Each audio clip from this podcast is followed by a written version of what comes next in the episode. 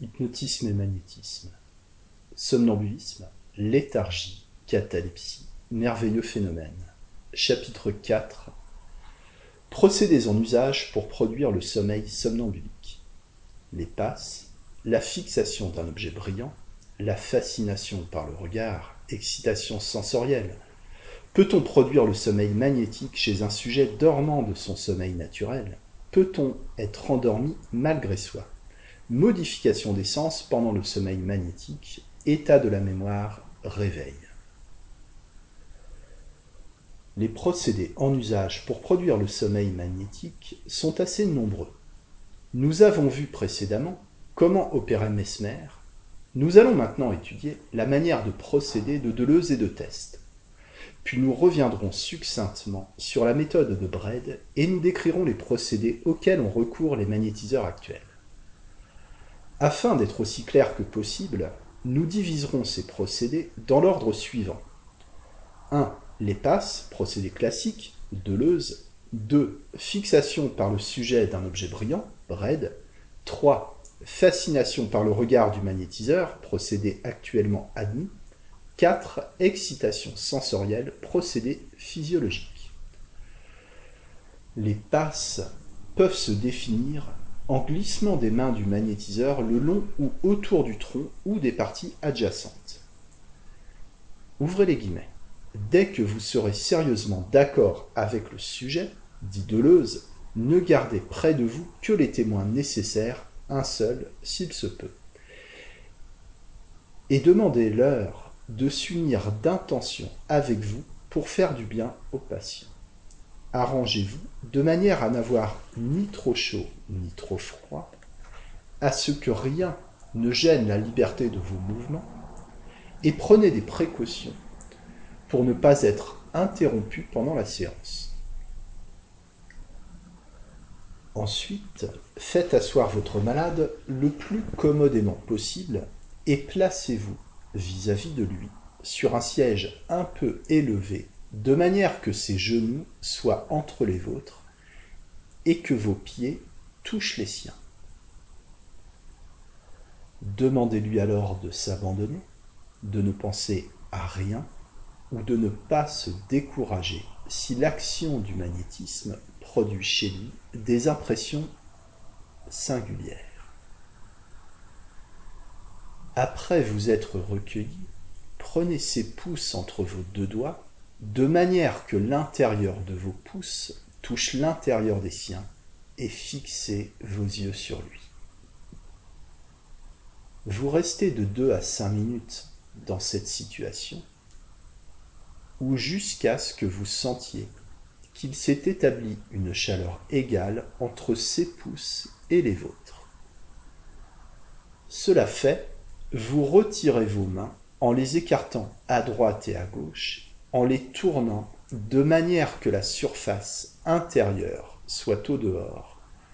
Vous les élevez jusqu'à la hauteur de la tête, alors vous les posez sur les deux épaules.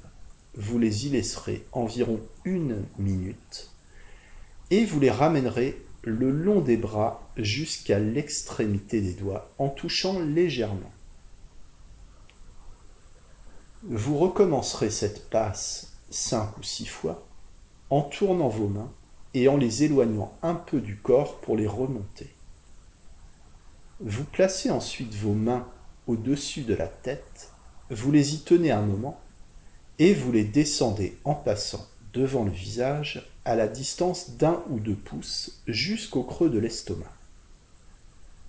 Là, vous arrêtez environ deux minutes en posant les pouces sur le creux de l'estomac et les autres doigts au-dessous des côtes. Puis vous descendez lentement le long du corps jusqu'aux genoux, ou mieux, si vous le pouvez sans vous déranger, jusqu'au bout des pieds. Vous répéterez les mêmes procédés pendant la plus grande partie de la séance. Vous vous rapprocherez aussi quelquefois du malade, de manière à poser vos mains derrière ses épaules pour descendre lentement le long de l'épine du dos et de là sur les hanches et le long des cuisses jusqu'aux genoux et jusqu'aux pieds. Après les premières passes, vous pouvez vous dispenser de poser les mains sur la tête et faire les passes suivantes sur les bras, en commençant aux épaules et sur le corps en commençant à l'estomac. Fermez les guillemets. Modifia la méthode de Deleuze. Voici en quels termes il s'exprime. Ouvrez les guillemets. Je crois pouvoir faire observer que le contact absolu des mains sur la tête et l'épigastre n'est pas indispensable. Ce contact, au contraire, est un sujet de distraction et n'ajoute rien à l'efficacité du procédé. J'ai cru remarquer également que les passes qu'on pratiquait le long du rachis n'avaient pas une action bien marquée, et pour mon compte, j'ai depuis longtemps cessé d'en faire usage.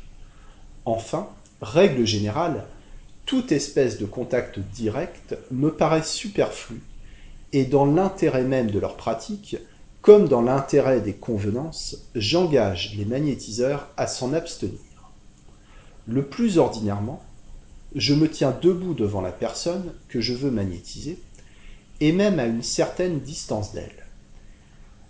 Après les quelques minutes de recueillement qui doivent précéder toute expérience, j'élève les mains à hauteur de son front et je dirige lentement des passes de haut en bas, au devant du visage, de la poitrine au ventre, seulement, à chaque fois que je relève la main, j'ai le soin de laisser tomber mes doigts de telle façon que leur face dorsale regarde le malade pendant le mouvement d'ascension et leur face palmaire pendant les passes. Fermez les guillemets. Ce procédé est simple. Trop simple peut-être. Aussi, ne conseillerons-nous de l'employer que sur des sujets accoutumés déjà au magnétisme. Ouvrez les guillemets. La magnétisation par la tête, ajoute Test, est un des procédés les plus prompts et les plus énergiques, mais qu'il ne faut employer que dans les cas où il importe de provoquer rapidement le sommeil. Voici en quoi il consiste. Vous vous asseyez en face de la personne que vous voulez magnétiser, vous faites d'abord quelques longues passes de haut en bas dans la direction des bras, au devant du visage et suivant l'axe du corps, après quoi vous étendez les deux mains à quelques pouces du front et des régions pariétales et demeurez ainsi pendant quelques minutes. Tout le temps que dure l'opération, vous variez peu la position de vos mains, vous contentant de les porter lentement à droite et à gauche, puis à l'occiput, pour revenir ensuite au front, ou vous les laissez indéfiniment, c'est-à-dire jusqu'à ce que le sujet soit endormi. Alors, vous faites des passes sur les genoux et sur les jambes pour attirer le fluide en bas suivant l'expression des magnétiseurs. Fermez les guillemets. Ces procédés de magnétisation sont aujourd'hui sinon complètement abandonné, du moins placé en troisième ligne. Quelques magnétiseurs font cependant encore usage des passes tout en ayant recours à la fascination par le regard. Test employa également ce procédé pour provoquer le sommeil magnétique. Il se plaçait vis-à-vis -vis du sujet avec lequel il échangeait un regard fixe et non interrompu jusqu'à ce que l'effet fût produit. Il n'est pas nécessaire, comme le pensait Test, que le magnétiseur soit doué d'un regard vif et pénétrant. Le point essentiel, c'est qu'il tienne son œil fixe sur celui de son sujet pendant toute l'opération. Ayant déjà décrit le système de Braid, nous nous bornons à rappeler que si l'on cherche à produire le sommeil magnétique par cette méthode, il est bon de placer au niveau du front, à une quinzaine de centimètres du sujet, un objet très brillant que l'on tient entre les deux doigts, en le priant de fixer cet objet. La lame brillante d'un couteau, mais mieux encore une petite boule argentée, ou même un bouchon de carafe, conviennent fort bien pour ce procédé. Il faut avoir soin que la main qui tient l'objet devant les yeux du sujet soit dans une immobilité parfaite. Pour parer à cet inconvénient, M.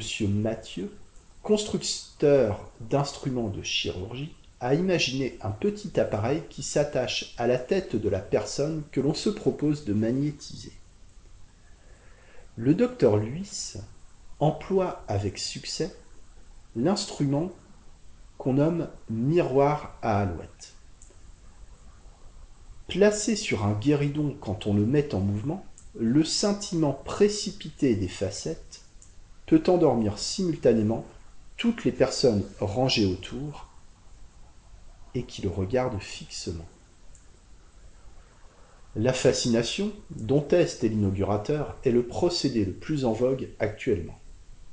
En réalité, les passes et les espèces d'incantations auxquelles se livraient les anciens magnétiseurs ne sont nullement indispensables pour causer les effets produits par l'hypnotisme.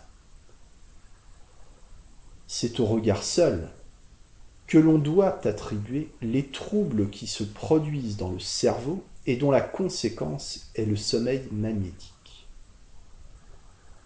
Dans la majorité des cas, le magnétiseur se place devant le sujet et l'invite à le regarder fixement.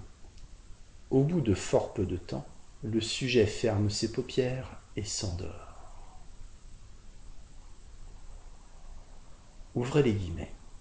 On peut opérer dit le docteur Saint-Elme, le sujet étant debout, à genoux ou assis. Ceci dépend aussi de la taille respective des deux expérimentateurs et également des résultats que l'on veut obtenir. Pour chacune des trois positions, l'opérateur s'arrange de manière à dominer son sujet.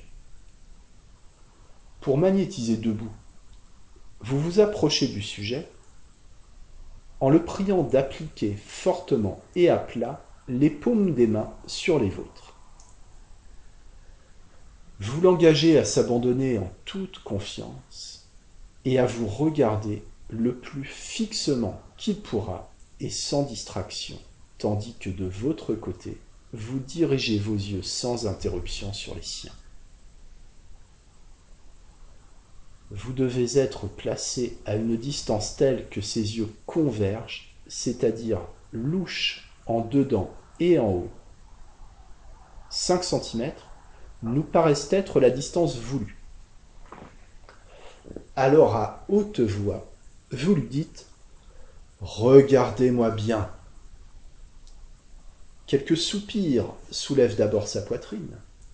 Ses paupières clignotent sumecte de larmes.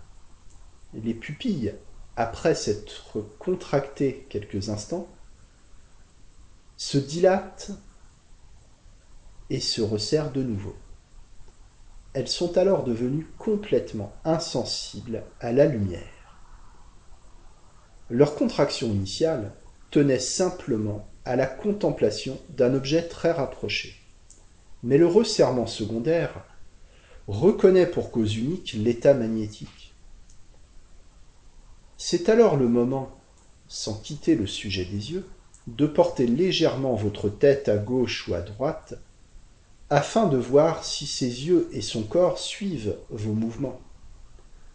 Quand il en est ainsi, vous vous éloignez du sujet qui semble attirer et s'avance vers vous.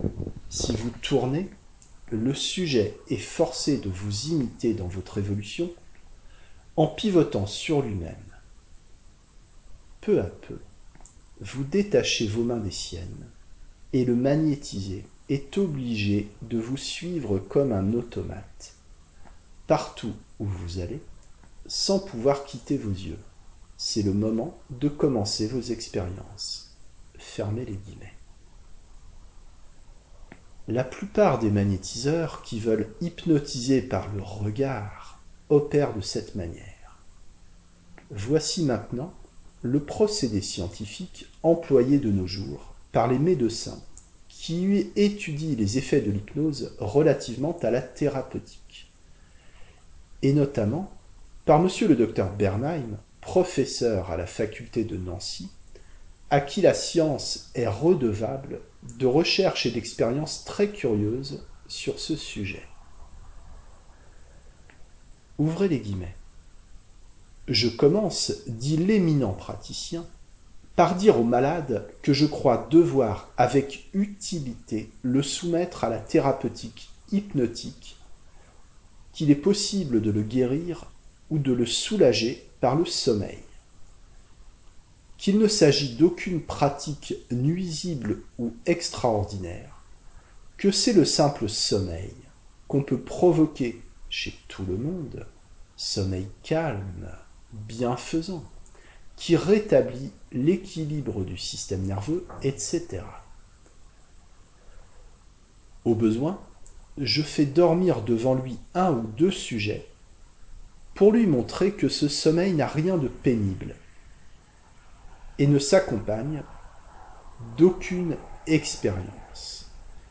Et quand j'ai éloigné ainsi de son esprit la préoccupation que fait naître l'idée du magnétisme et la crainte un peu mystique qui est attachée à cet inconnu, surtout quand il a vu des malades guéris ou améliorés à la suite de ce sommeil, il est conscient et se livre.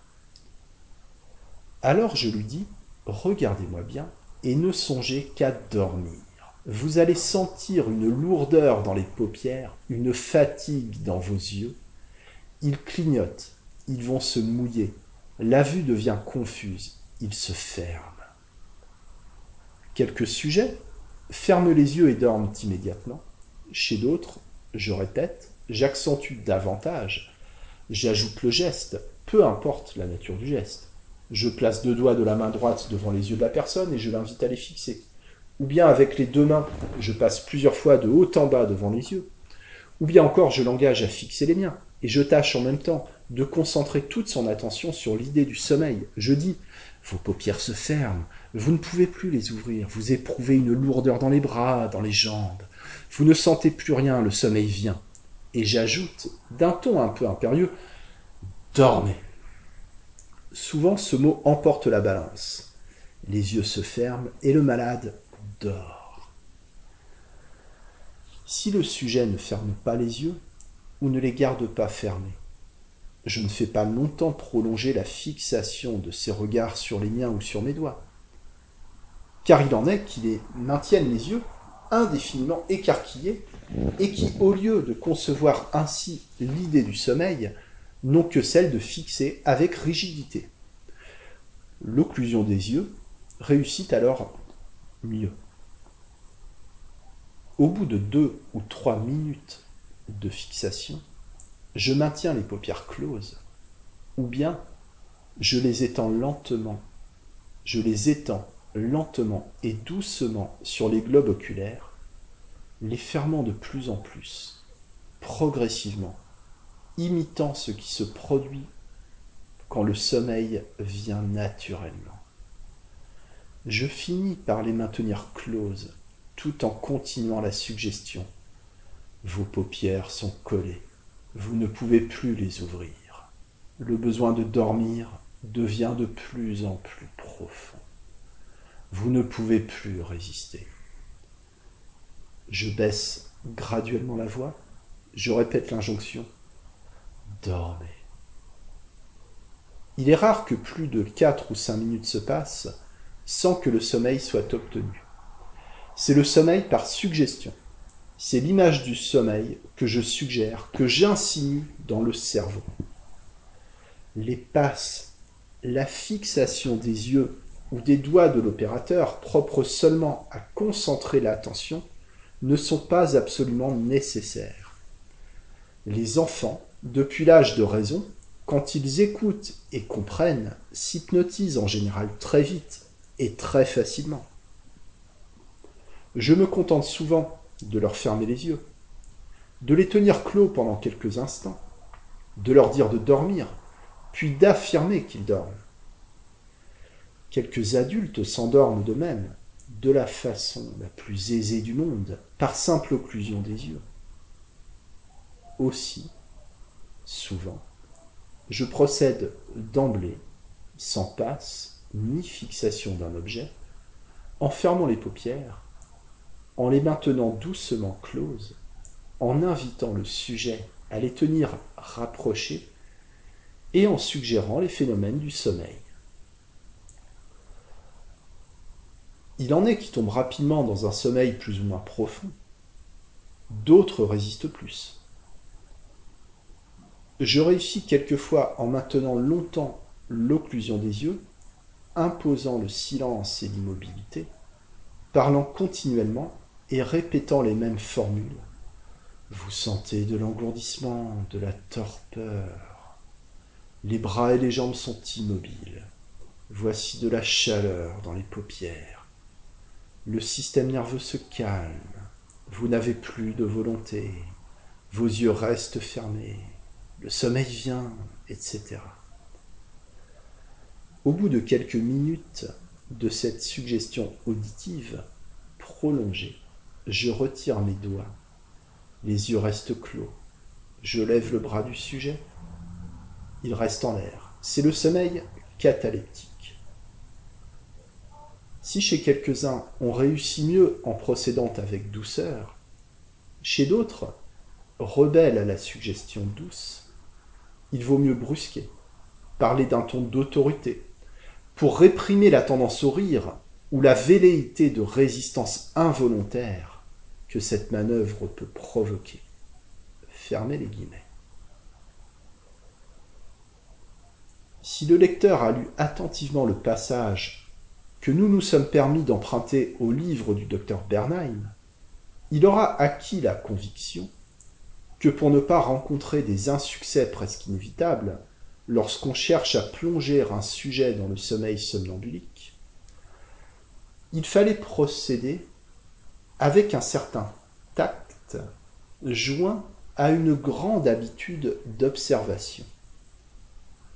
En effet, celui-là seul est doué de ces qualités et apte à bien se rendre compte de la nature du sujet et peut immédiatement recourir au procédé le plus efficace pour obtenir le sommeil. Maintenant, examinons succinctement quelles sont les excitations sensorielles qui provoquent le sommeil hypnotique. Monsieur le docteur Charcot a le premier signalé l'influence des excitations violentes pour produire l'hypnose. En première ligne, on peut citer l'apparition brusque de la lumière solaire dans une chambre obscure, l'action de regarder le soleil en face, l'incandescence subite d'une lampe au magnésium, d'une lampe électrique, chez les grandes hystériques, l'excitation intense produit immédiatement la catalepsie qu'elle soit assise à travailler, debout ou en marche, la malade est aussitôt figée dans l'attitude où elle a été surprise, avec une expression de frayeur sur la face et dans le geste. Un coup de sifflet, le bruit du tambour, du tam-tam, produisent les mêmes effets. Certains sujets fréquemment hypnotisés tombe presque instantanément en catalepsie au moindre bruit.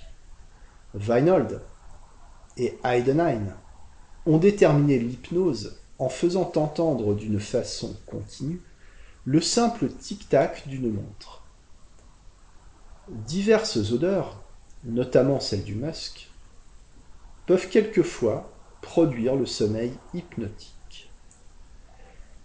La chaleur exerce également une influence marquée sur quelques personnes. Berger dit avoir produit l'hypnose sur une personne dormant de son sommeil naturel, en tenant ses mains proches de la tête de la dormeuse. Il a obtenu les mêmes résultats en se servant de plaques métalliques modérément chauffées.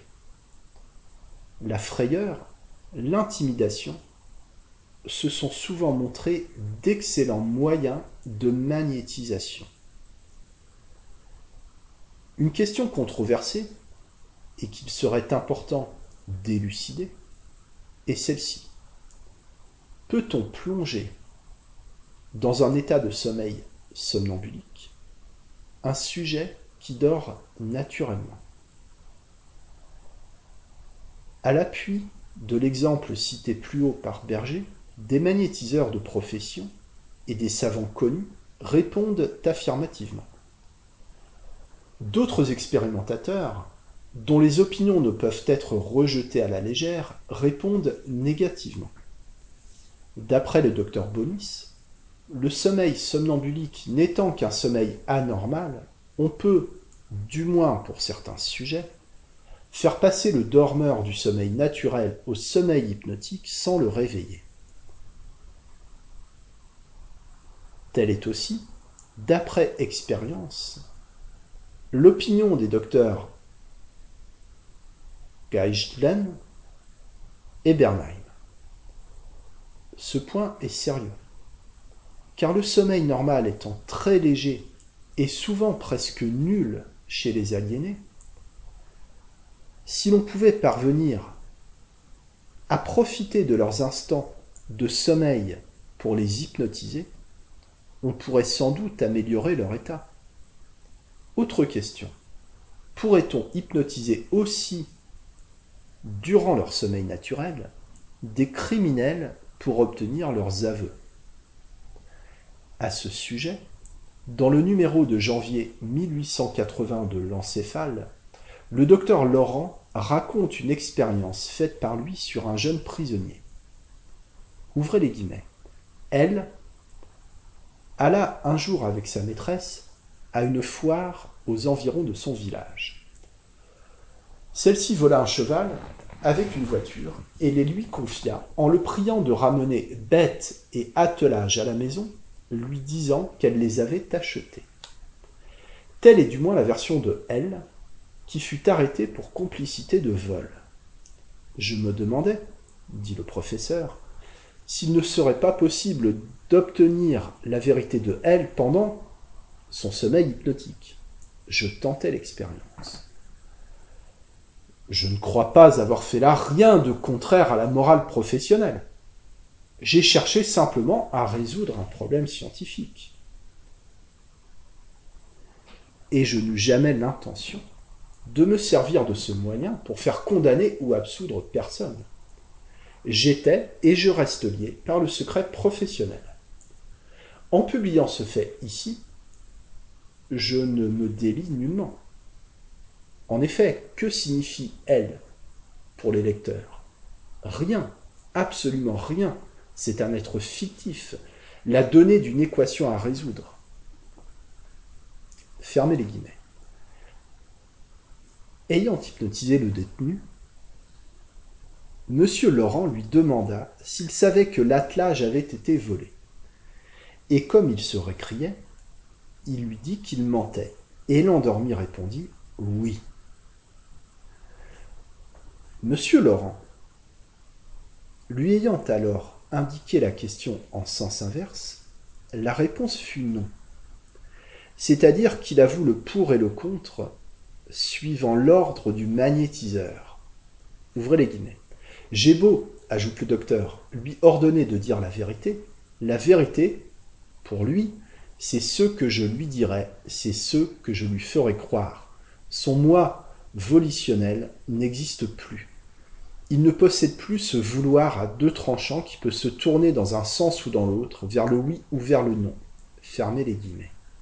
Sa volonté n'est qu'une girouette désorientée, obéissante aux impulsions qu'une autre volonté plus puissante qui la dirige et qui la gouverne. J'aurais pu faire tout avouer ou tout nier à cet homme. J'aurais pu le faire jurer la main sur un brasier. Mais la vérité, impossible de la démêler l'état de nos connaissances actuelles ne nous permet pas de savoir si l'hypnotisé obéit à sa conscience ou à la volonté qui le tient sous sa dépendance. Aussi, à la question peut-on par l'hypnotisme et la suggestion obtenir la vérité d'un criminel réticent? Je répondrai que c'est peu probable. Il n'en serait pas de même, ainsi que M. Liégeois et M. Bureau l'ont démontré, d'un criminel qui aurait commis son crime sous l'influence d'une suggestion. Fermez les guillemets. Pour en revenir à ce que nous disions plus haut, s'il était définitivement établi qu'une personne dormant d'un sommeil naturel peut être ramenée à un état somnambulique, cette perspective n'aurait rien de rassurant, car des scélérats qui se seraient mis au courant des procédés de magnétisation auraient là un moyen presque infaillible pour perpétrer les crimes les plus invraisemblables. Nous croyons avec Bredd qu'en thèse générale, l'état somnambulique ne peut être déterminé à aucune période sans l'acquiescement formel et libre de la personne. Ouvrez les guillemets. Le sommeil provoqué, dit Bernheim, ne dépend pas du magnétiseur, mais du sujet. C'est sa propre foi qui l'endort. Nul ne peut être hypnotisé contre son gré s'il résiste. À moins répond le docteur Bonis, que la personne n'ait déjà été hypnotisée. Fermez les guillemets. Chez le sujet plongé dans le sommeil magnétique, les sens subissent des modifications que nous croyons devoir mentionner. Pendant la léthargie, tous les sens sont éteints, à l'exception parfois de l'ouïe qui veille encore comme dans le sommeil naturel. Pendant la catalepsie, les sens se réveillent partiellement. Le sens musculaire, notamment, retrouve son activité. Enfin, pendant le somnambulisme, ils ne sont pas seulement réveillés, mais exaltés d'une façon extraordinaire. À plusieurs mètres de distance des malades, à plusieurs mètres de distance, des malades ressentent le froid produit par le souffle buccal. Le sens visuel représente aussi souvent une suractivité telle que l'étendue et l'acuité de la vue peuvent être doublées, etc. L'odorat peut être si développé que le sujet retrouve, guidé par l'odeur, les morceaux cachés d'une carte de visite qu'on lui a fait sentir avant de les déchirer. L'ouïe est tellement fine qu'elle perçoit une conversation faite à voix basse à une distance plus ou moins grande. D'après les docteurs Azam, Taguet et Bredd. La mémoire est beaucoup plus vive chez le sujet hypnotisé. Monsieur Richet endort une malade, lui récite quelques vers, puis la réveille. Elle n'en a plus souvenance. Il la rendort, elle se rappelle parfaitement les vers. Il la réveille, elle a oublié de nouveau.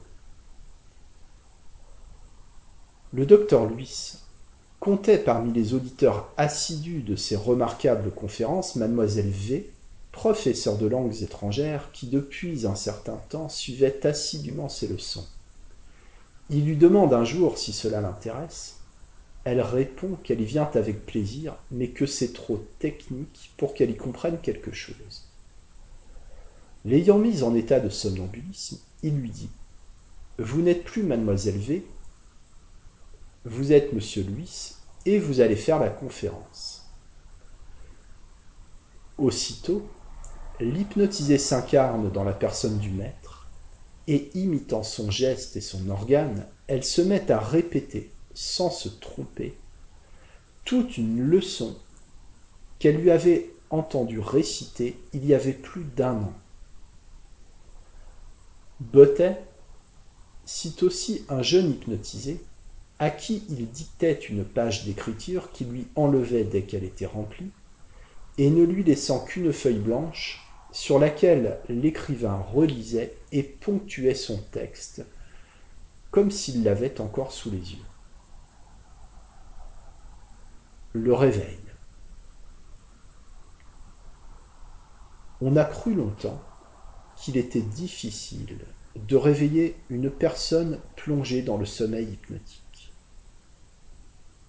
C'était une erreur dont l'expérience a fait justice. Pour réveiller le sujet magnétisé, il suffit généralement de lui dire ⁇ Je vais vous réveiller ⁇ En s'approchant de lui, on lui souffle légèrement sur les yeux. Après avoir ouvert ses paupières, si elles sont closes. on peut remplacer le souffle de la bouche par celui d'un soufflet, ou en projetant quelques gouttes d'eau sur son front. Chez les hystériques, si ces moyens restent sans effet, on presse sur la région ovarienne. Posons du reste comme règle que dans la plupart des cas, une personne hypnotisée se réveillerait d'elle-même si le magnétiseur ne la faisait sortir de son état somnambulique. Le sujet, une fois réveillé, se frotte les yeux, ne fait entendre aucune plainte, ne prétend pas avoir ressenti la plus légère fatigue, et n'a aucune conscience de ce qui lui a été dit ou fait, ni du temps qui s'est écoulé pendant l'expérience. Le véritable danger que présente l'hypnotisme ne réside en réalité que dans le pouvoir que l'expérimentateur peut acquérir sur le sujet. Pour y parer, Monsieur le docteur Bonis recommande expressément de ne jamais opérer seul d'hypnotiseur à hypnotiser, mais de le faire soit en public, soit en présence d'un tiers autorisé, mari, parents, etc. En suivant strictement cette recommandation, le sujet se trouvera à l'abri de toute tentative qui n'aurait pas pour but son soulagement ou l'intérêt de la science, et de son côté, le praticien n'aura à craindre aucun soupçon ni aucune supposition malveillante.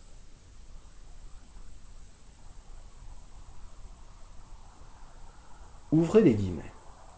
Il est vrai, dit-il, qu'un individu pervers pourra toujours abuser du pouvoir qu'il aura acquis sur sa victime. Mais nous ne pouvons pas non plus empêcher un vaurien de faire servir à empoisonner les gens les substances que le médecin emploie pour les guérir. D'ailleurs, ajoute-t-il, les personnes qui ont pour entrer en hypnotisme une aptitude dont le premier venu, le sachant, pourrait profiter dans un but criminel, peuvent s'en servir d'une façon qui réussit toujours. Il suffit de leur suggérer, à l'état de somnambulisme, que pendant un temps convenu, personne ne pourra les endormir en précisant au besoin, avec leur consentement, les personnes auxquelles on veut conserver la faculté de les magnétiser.